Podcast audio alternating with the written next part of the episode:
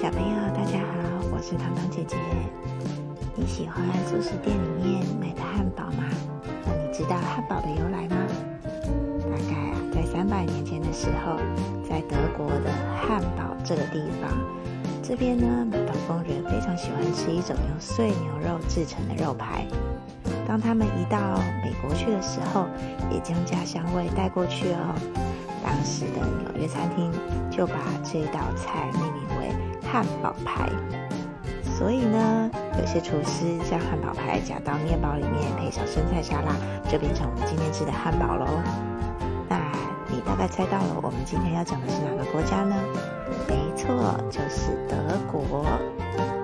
提到德国，小朋友，你有听过白雪公主跟睡美人还有小红帽这些故事吗？哦，收集在德国的床边故事改编而成的童话经典。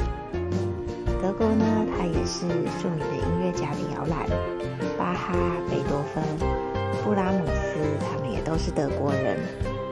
另外啊，在科学上，德国还有很。多重要的发现和发明哦，包括 X 光、电脑、扫描器、液晶荧幕、磁浮列车、太空火箭等。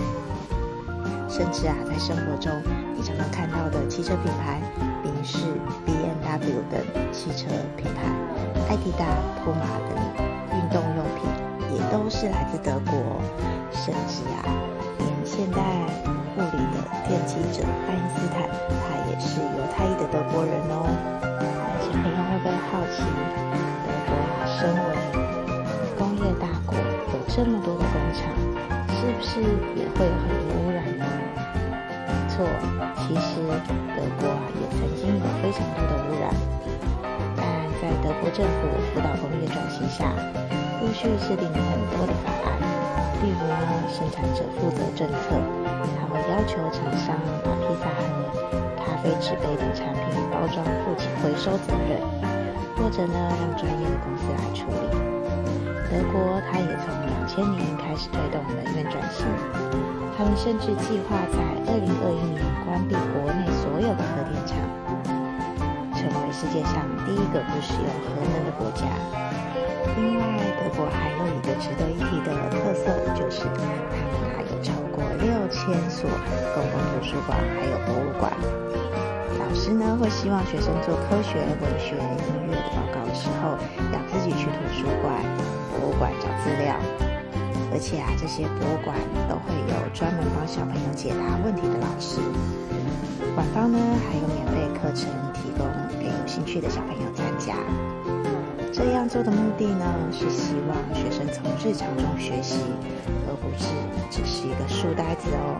他们啊，也经常到户外上课，用自己喜欢的方式学习，不仅啊使小朋友更快乐，也增加求知的欲望，且这样子做也提升了对周遭事物的好奇心哦。哇，听到了这么多有趣的事情。